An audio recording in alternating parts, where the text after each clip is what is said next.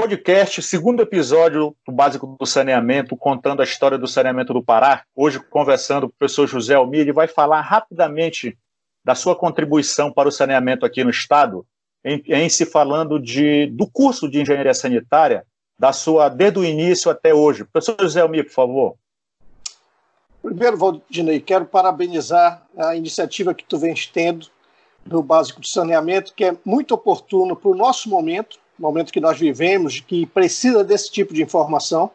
Quero te parabenizar também pela oportunidade que estás dando para os atores da nossa cidade, do nosso estado, estarem podendo participar com informações importantes, seja sobre trajetória de vida, seja informações técnicas. Então, estás de parabéns. O que, como eu já te conheço há alguns anos, é próprio do teu estilo, de ser um empreendedor e tu estás empreendendo nesse momento nessa importante missão de trazer informação para todos os níveis, porque eu acompanho e vejo que tu falas com o usuário, tu falas com o dirigente da empresa, e isso daí é que é importante que tu ouve todos os lados. Bom, em relação à, à minha participação no, saneamento, eu desde cedo, já ainda na graduação de engenharia sanitária, eu tive a oportunidade de estagiar na COSAMPA e que foi para mim um grande aprendizado e que fez eu me identificar mais ainda com o curso de engenharia sanitária. Eu sou engenheiro sanitarista e hoje o curso é de engenharia sanitária e ambiental. E depois acabei é, sendo contratado como engenheiro da COSAM e por uma felicidade minha, numa mudança que teve de presidente, entrou o doutor Luiz Otávio Bota Pereira, que é um dos marcos do saneamento aqui, um dos nomes que a gente sempre lembra. E é uma das, como presidente da COSAMP, uma das primeiras ações dele foi dizer: nós temos que investir em capacitação. E chamou os engenheiros, os engenheiros mais antigos, que já tinham uma experiência prática, e deu, disse que daria duas é, bolsas para eles fazerem mestrado em qualquer lugar do Brasil. Eles só precisavam passar. Eu não era um dos engenheiros mais antigos, na verdade, eu era um dos engenheiros mais novos tinha pouco tempo de casa, tinha três anos mais ou menos, como engenheiro. E surgiu a oportunidade de. Nenhum engenheiro quis, e aí eu me candidatei. Fui, conversei com o diretor, não era para minha idade. É... e, em resumo, acabou sendo permitido que eu fizesse a prova de mestrado. Eu fui fazer em Campina Grande, fui aprovado e fui. Então a COSAMPA me apoiou nesse instante. Aí, como funcionário da COSAMPA, me liberou, tudo certinho. E eu fiz o mestrado. Quando eu voltei, continuei trabalhando na COSAMPA.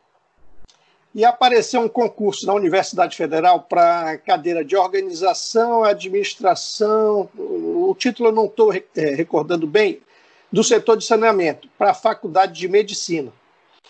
Eu fiz o concurso, professor substituto, eu tinha que dar aula à noite, sexta-noite e sábado, é, sexta de 18 às 22 e sábado de 8 às 12.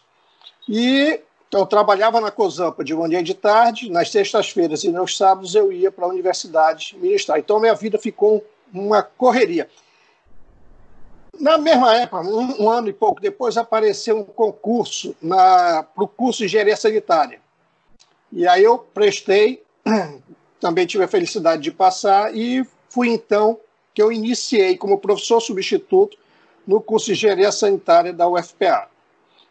Continuava trabalhando porque o curso naquela época era no período da, da noite, principalmente, as disciplinas eram à noite.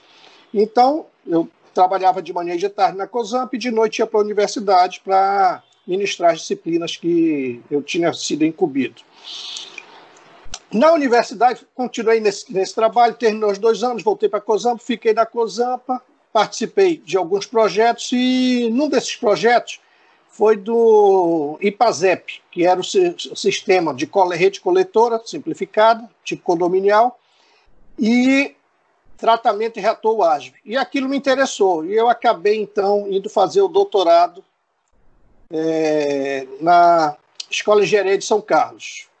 Fiz o doutorado, a COSAMPA não me liberou a princípio, é, então eu tirei três meses de férias, três meses de licença e um mês de férias, que eu tinha direito, e fui fiz as disciplinas. Conversei com o orientador, é, expliquei a situação e disse: olha, eu tenho que fazer as disciplinas todas de uma vez, porque senão eu não consigo.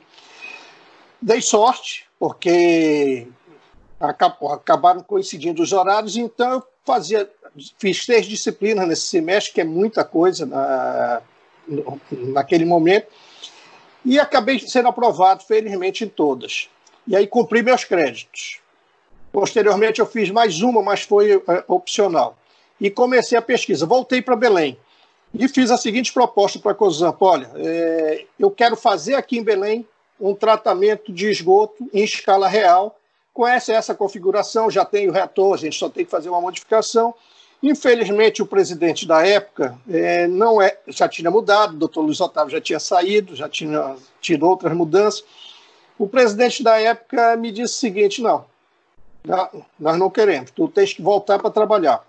Eu entrei, então, com um pedido de licença de dois anos, e sem vencimento, claro, e fiquei com a bolsa. Tinha uma bolsa, é, consegui a bolsa dois meses depois. O professor Campos é, recebeu uma cota e acabou me passando uma bolsa e consegui concluir o doutorado. Quando eu estava voltando para. Tinha mais ou menos um, seis meses que estava só vivendo da bolsa, surgiu um concurso aqui para quatro vagas na Universidade Federal do Pará para engenharia sanitária. Quando eu fiquei sabendo, vim e consegui passar. Eram dois concursos, duas vagas em cada concurso. Consegui ser aprovado nos dois concursos, em segundo lugar. E, como tinham quatro vagas, eu acabei sendo chamado em um deles, que foi o de rede coletora de esgoto. E a partir daí, voltei para São Carlos, terminei o doutorado e vim para. Voltei para Belém. Quando eu voltei, eu fui chamado na COSAMPA para assumir. Aí eu disse: não, já, já não quero, já consegui voltar para a universidade e comecei. Já estava identificado com essa parte de ensino, pesquisa extensão, desde a época de professor substituto, e optei por sair da COSAMPA. É, e comecei na universidade um novo desafio, um aprendizado, porque tu sabes bem, és professor, nós, e como qualquer pessoa, nós sempre aprendemos. E professor tem que aprender mais ainda, ele tem que estar sempre estudando. Porque é impressionante a velocidade como o conhecimento muda e como os alunos é, têm curiosidades e que nós, nós não sabemos tudo, mas nós temos que pelo menos indicar, olha, no livro tal tem o que tu estás falando, eu não sei, mas tu podes ter mais conhecimento aí. Então, essa vivência com jovens e a possibilidade de estudar e transmitir isso, principalmente em sala de aula e nas atividades de pesquisa e de extensão, me motivou a ficar só na universidade e acabei ficando e estou lá já, então, desde 1996. Em 2000 foi que eu voltei efetivamente, aí foi criado o grupo de pesquisa hidráulica e saneamento. É, vejo... é isso que eu queria que o senhor, é, eu queria que o senhor fizesse só um resumo é, temporal, né? Porque o senhor é, contou a história na sequência, mas não, por exemplo, o senhor é de que turma? O senhor é de que turma? Aí ah. fez o mestrado em que ano? É, só para ah, tá. cronologicamente a gente ter uma. E aí depois o senhor retorna para o GPHS. Tá. Cronologicamente, eu é, sou de um, uma das primeiras turmas, não sei dizer exatamente qual a, a turma, mas é uma das primeiras turmas de engenharia sanitária. É, eu estagiei na COSAMP enquanto fazia a graduação.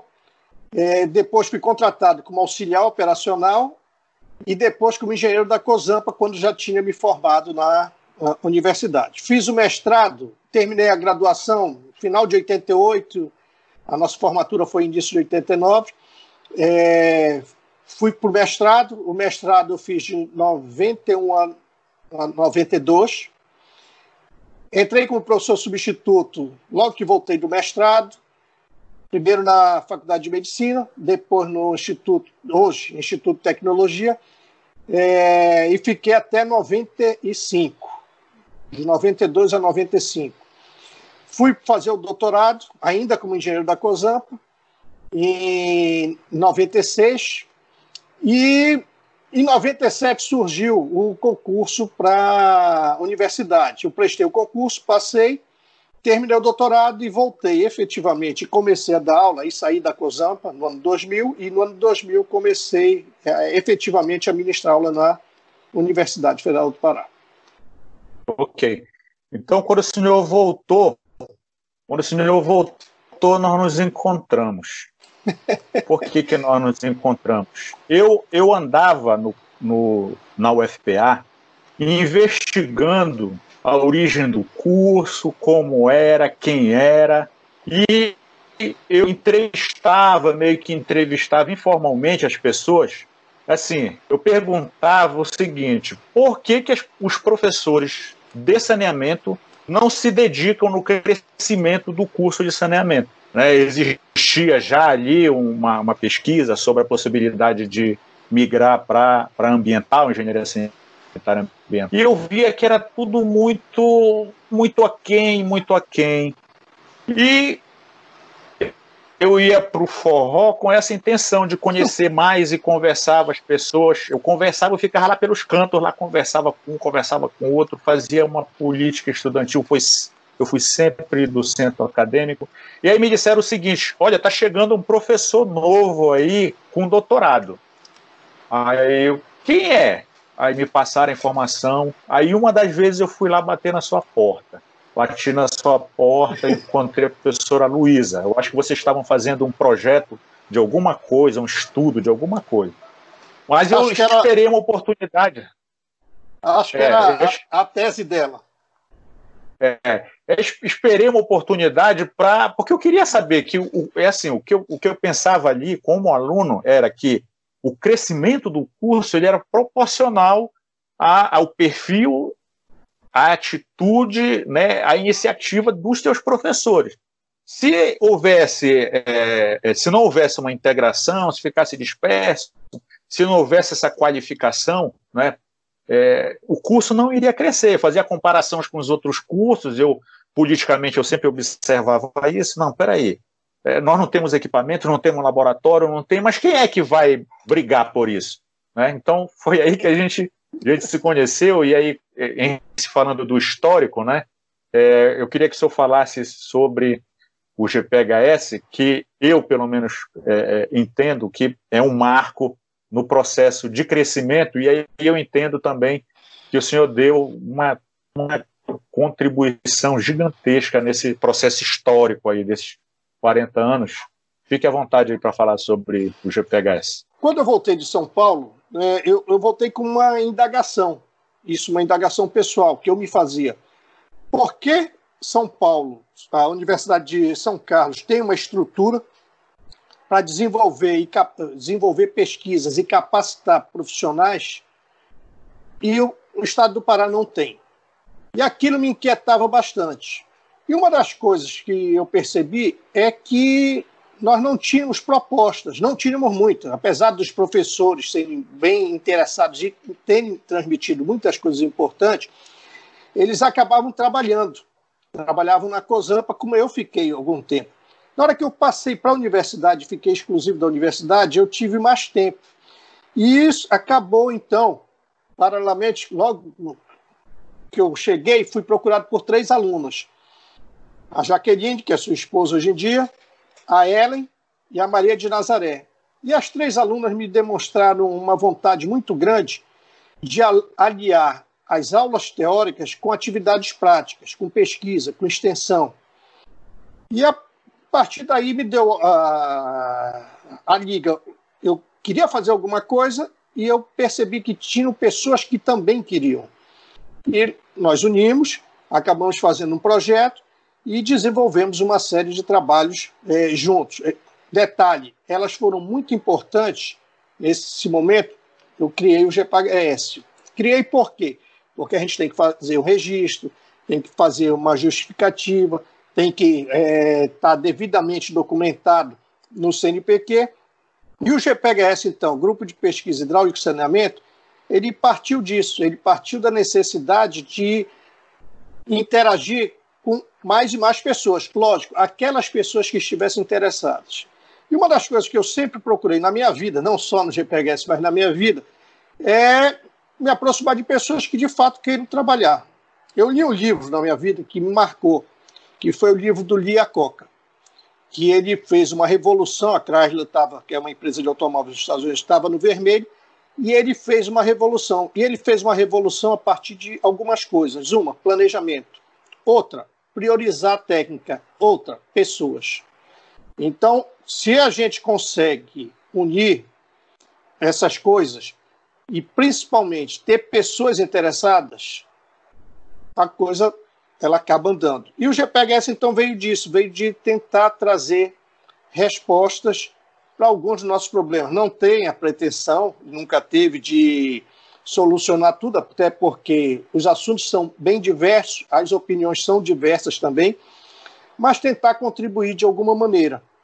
E com o GPHS, nós começamos então a fazer estudos, e fizemos estudos de lodo, fizemos estudo de rede, fizemos estudo, um estudo muito importante, que a equipe do GPHS passou um ano na estação do Bolônia para otimizar os processos. Então, eram estudantes de graduação, de mestrado, que ficavam direto. O GPHS mudou e foi para dentro da COSAMPA. Foi uma experiência é, é inesquecível e muito boa. Muito boa para os dois lados. Muito boa para a COSAMPA, porque, para ter ideia, nós conseguimos reduzir uma perda que eles tinham de 100 litros por segundo nós conseguimos identificar e mostrar para a equipe da COSAMPA, que trabalhava em cooperação, então não eram só nós, na verdade era um grupo, GPGS COSAMPA, os locais de vazamento, eles tiravam todos esses vazamentos. E começamos a controlar a qualidade da água no laboratório que eles tinham, mas com o nosso pessoal. COSAMPA não tinha recursos para pessoal e nós tínhamos muitos alunos interessados em trabalho de pesquisa, e a partir daí geraram vários trabalhos. E os trabalhos começaram com iniciação científica, passaram para mestrados, passaram para doutorados. Eu fico muito feliz de hoje, esse ano, no início do ano, saiu uma patente de um dos trabalhos. Temos dois pedidos de patente já no INPI, além dessa que saiu. Então, é um grupo que produziu muito, produz ainda muito, muitos artigos, é, dissertações, trabalho de conclusão de curso, mas, principalmente, é um grupo que aqui eu quero ressaltar, quando tu entraste, que tens uma, importância, uma importância muito grande. Por quê? Tens a filosofia de equipe, é, a filosofia de trabalhar muito e é, a filosofia de fazer trabalhos de, bons, de boa qualidade, trabalhos de excelência.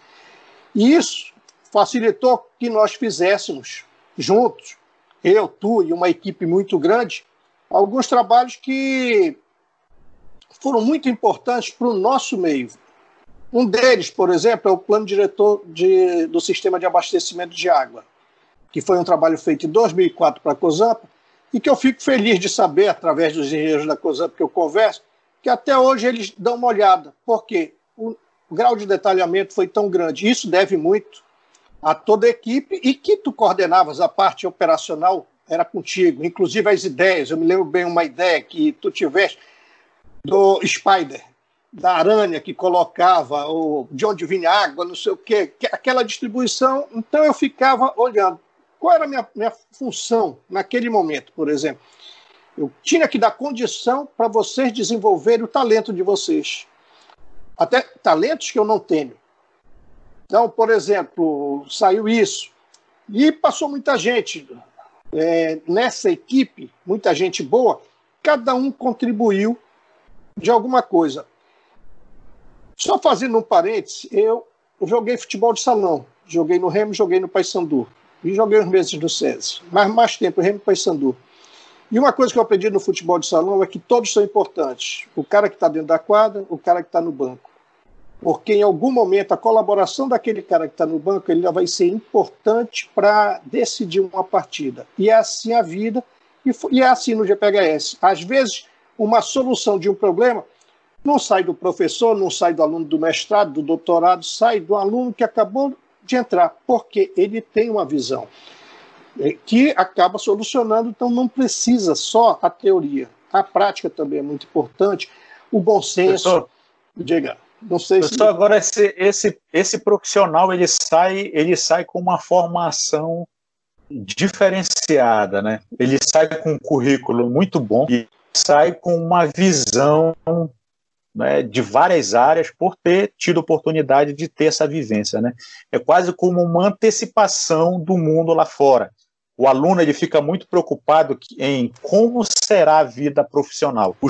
Os grupos de pesquisa eles, eles dão então essa oportunidade para que o aluno vivencie, antecipe essa vivência e em, em se, é, logicamente, cada um vai perceber o seu caminho. Quando esse aluno ele percebe, ele tem um bom currículo, tem uma boa vivência, uma boa experiência, ele está pronto então para uma entrevista e ele está apto a seguir na vida acadêmica. Eu posso estar enganado, mas essa estatística ela, ela levou a isso. Hoje é, os colegas são vários, né, que são professores com mestrado, doutorado. Isso, como é que você vê o impacto do GPHS nesse processo? E a gente está falando da história do saneamento no Pará. É, imagina essa, essa porta grande que se abriu né, para essa qualificação, para esses profissionais buscarem oportunidade, se qualificarem e contribuírem para o saneamento. Então, dá oportunidade, uma formação diferenciada para que é, seja dado um retorno é, é, para o Estado. Ao final de, de, todo esse tempo, o senhor consegue, é um negócio assim incrível, né? O senhor consegue mensurar o que isso representa e o que representou e o que ainda representará para o crescimento da nossa região? Olha, Valdinei, pa, é, passar entre orientações é, diretas e indiretas de graduação. São é, mais, quase 100. De mestrado e doutorado, é, mais 40, 50. Então é muita gente. O que, é que essas pessoas precisavam e que eu precisava também? Que eu precisei quando era mais novo e que preciso até hoje, todas as pessoas precisam, de oportunidades. A oportunidade ela define quem quer fazer de quem está esperando que alguém faça. Então, é uma separação que se tem ali. Então, a oportunidade foi dada para 150 pessoas, mais ou menos, falando de formação, pessoas que terminaram algum curso. Essas 150 pessoas, elas aproveitaram a oportunidade, mas essa oportunidade foi dada desde que elas tivessem responsabilidade e comprometimento. Por quê? porque essa oportunidade era dada através de convênios que nós fazíamos com empresas, que nós fazíamos com, e fazemos até hoje, com órgãos do governo, com companhia de saneamento. E nesses convênios, o GPHS sempre trabalhou com a seguinte filosofia: nós temos que entregar um produto de boa qualidade técnica, com excelente apresentação e principalmente no prazo contratado. Porque se nós não fizermos isso, quem está chamando a gente não vai querer mais. E desde aí nós vemos, viemos cumprindo os prazos, a qualidade tem muito boa e o, a parte técnica atendia aos é, que faziam e que fazem os convênios com a gente. Quando se tem isso, na verdade nós estamos reproduzindo dentro da universidade o que vai ser encontrado fora, o mercado. Então, vê bem, eu tenho um, uma missão. A missão é dar oportunidades. Eu procuro dar oportunidade, como também os colegas que hoje estão na universidade com outros grupos de pesquisa, como os colegas do IFPA, que também têm seus grupos de pesquisa, e de outras instituições, têm o mesmo pensamento, dar oportunidades. Dar oportunidades para quem quer se esforçar, ser responsável, mas principalmente unir a teoria com a prática. Então, o GPHS teve sempre essa visão. Nós estamos dentro da universidade, nós não somos empresa, mas nós vamos fazer uma atividade fora que é relacionado com que é uma atividade que é relacionada com o futuro profissional. Então, para isso, nós temos que nos portar, nós temos que é, conduzir esse processo todo de uma forma profissional, porque é isso que os alunos vão encontrar no mercado. Eu conseguia e consigo ainda, uma graças dúvida. a Deus. Diga. É, uma dúvida. É, é, ainda existe, ou não é ainda, existe alguma resistência é, é do modelo? Porque quando só existia o GPHS, talvez, né, existisse alguma, sei lá, alguma resistência por ser um modelo novo, né? É, hoje, com a consolidação dos grupos, existe alguma resistência desse modelo de grupo de pesquisa, de atuar em parceria com, a, com, a, com o mundo é, é, fora dos muros das universidades? Existe? Você consegue visualizar? Ou o pessoal está já bem é, adaptado a, a, esse processo? Olha, no, na engenharia sanitária eu não percebo, muito pelo contrário, que vários colegas têm grupos e estão fazendo muita coisa com a com interação com a sociedade. Então, na engenharia sanitária, eu não percebo essa resistência, tá? Agora, eu não posso dizer que a universidade não tenha resistência, porque a universidade é um mundo onde tem pensamentos diferentes. E tem alguns pensamentos que não devem é, ser tanto para fora, não deve ter isso. Hoje, uma coisa que me alegra bem é quando eu chego na COSAMPA, por exemplo, e eu vejo é, num setor três ex-alunos de GPHS, contratados por concurso. Eles passaram por concurso. E, eu, e eles me dizem: não, o GPHS foi importante para mim, me ajudou nisso, nisso e nisso. Quando eu olho no IFPA e vejo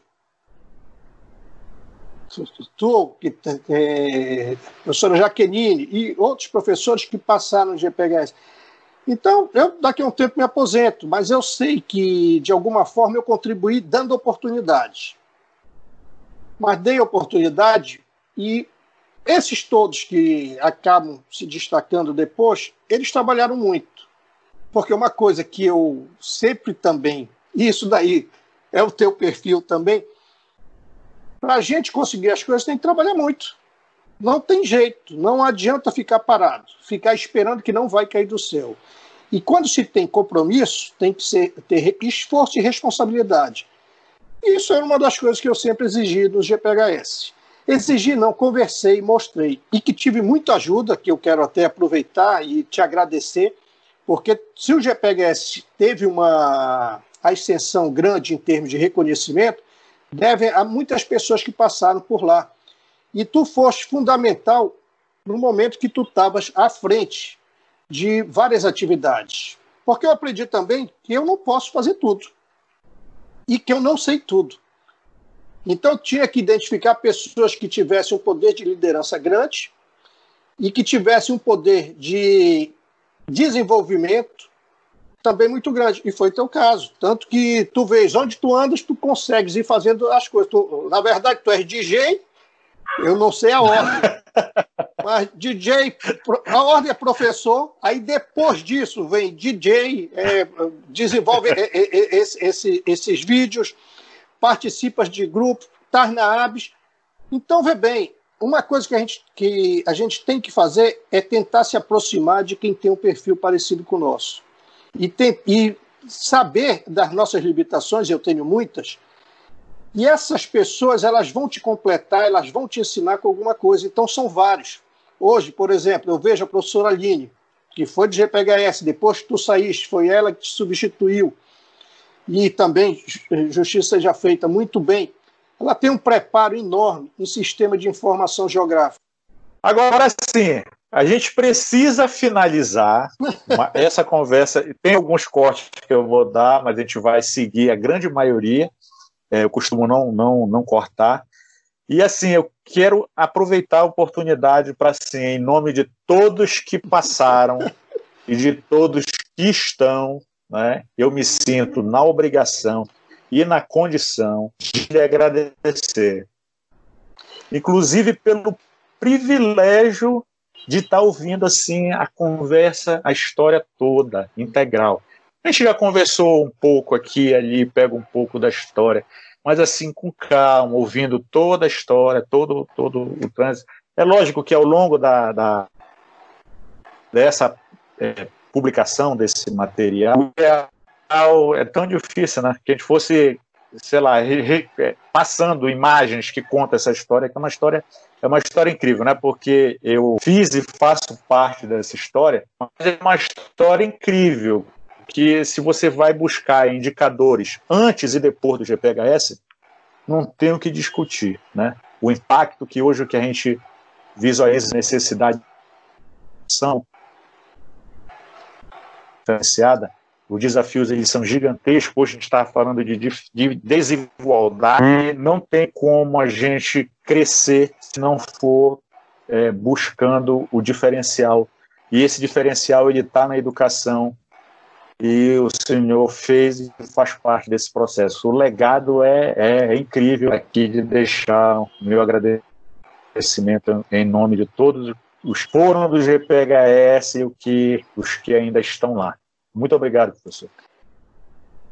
Professor, é, nós começamos a, a gravação chamando para o podcast do Básico do Saneamento, mas com a sua autorização, como está sendo gravado na forma de vídeo, como é que eu tenho trabalhado? Eu, é, é, o vídeo ele é publicado no Básico do Saneamento e eu extraio para o podcast, né? No caso, esse vai ser o segundo áudio do podcast para justamente é, dar seguimento a uma, um processo que nós estamos trabalhando lá, que é esse de socialização da trajetória, né, da trajetória de formação, da trajetória profissional.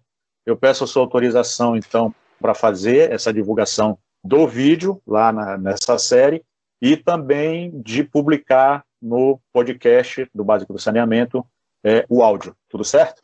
Não, tudo tranquilo. É, não tem problema nenhum. O Básico do Saneamento agradece. Conversamos aqui com o professor doutor José Almir Rodrigues Pereira, uma referência aqui para nós, para nossa formação, para o saneamento no estado do Pará. Professor José Almir, faça as suas considerações de despedida aqui da nossa mídia do Básico do Saneamento. Bom, parabenizando de novo o Básico do Saneamento, parabenizando ao professor doutor Valdinei Mendes da Silva, que muito engrandece as atividades que faz. Seja na, quando participava na universidade, ainda é do GPHS, é bom que se diga, até porque os membros que saem do GPHS, é uma coisa que me orgulha muito, é eles manterem essa. Fazem os grupos de pesquisa dele, mas continuam no GPHS, continuam com essa identidade. Mas eu quero parabenizar ao básico do saneamento, porque o básico do saneamento, nós estamos numa região onde temos problemas graves, nós temos um, um déficit de atendimento dos quatro componentes, abastecimento de água, esgotamento sanitário, resíduos sólidos e drenagem, ainda grande na nossa região, e a população precisa ser informada. E nada melhor do que essa disseminação de informação através das redes, para que lá na ponta a pessoa que vem ouvir ela comece a se questionar. Porque quando tem questionamento, começa a ter a motivação para mudar uma realidade. E é isso que nós precisamos no caso de saneamento, mudar a realidade. E para isso nós precisamos, hoje eu assisti, só para finalizar, a entrevista do professor Valdinei na, na, na live que teve da UNAMA, Cidades, é, Desafios das Cidades, Desigualdades das cidades, eh, as desigualdades da cidade, onde destacou bem o planejamento. Nós temos que saber para onde nós queremos ir. Isso é fundamental, por isso é fundamental a ação que o básico do saneamento faz para possibilitar que a informação se espalhe e todos tenham acesso a ela. Então, eu que agradeço a oportunidade. Obrigado. É isso aí, finalizamos o básico do saneamento. Aguarde a publicação e ouça nossos áudios, assistam nossos vídeos. Muito obrigado, professor Jamir. Ah, obrigado, Rodinei. Obrigado mesmo.